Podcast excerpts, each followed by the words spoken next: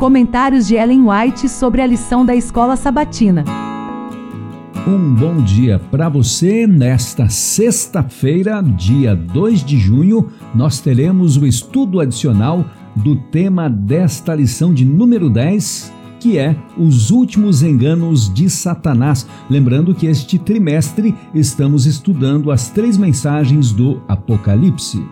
A primeira leitura vem do livro Testemunhos para Ministros e Obreiros Evangélicos, página 407. E o tema é A controvérsia torna-se cada vez mais forte. Nunca haverá um tempo na história da igreja em que o obreiro de Deus possa cruzar os braços e ficar à vontade dizendo: tudo é paz e segurança.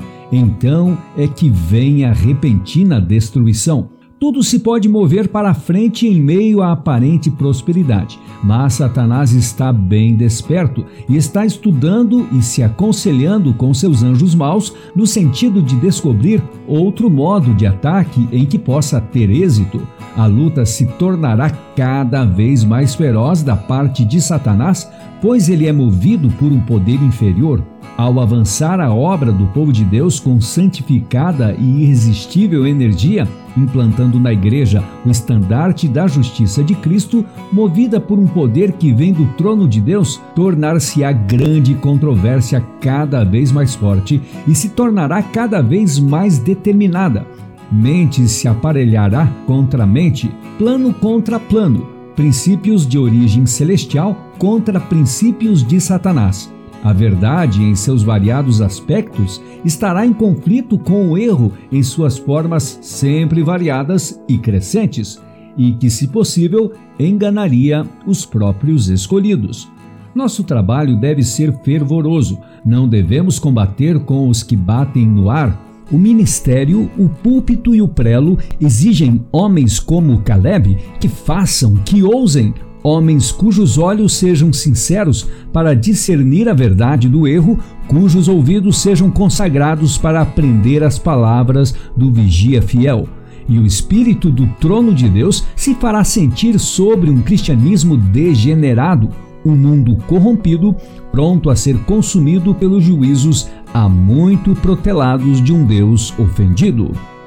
E o segundo texto que vamos ler vem do livro Mensagens Escolhidas, volume 2, páginas 257 a 274, o tema Os que choram.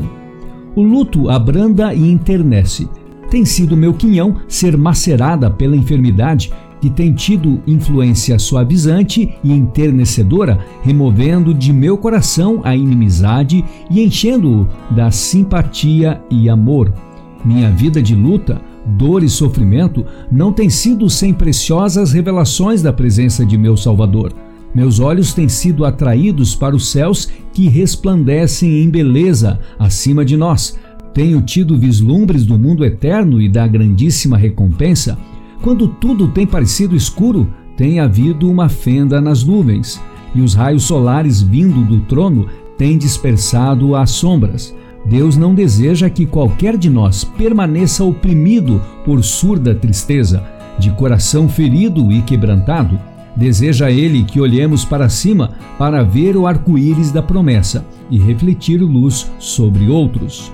Ó, oh, o bendito Salvador está ao lado de muitos cujos olhos estão de tal modo cegados pelas lágrimas que não os distinguem. Ele almeja apertar firmemente nossa mão enquanto a Ele nos apegarmos com fé simples, implorando-lhe que nos guie.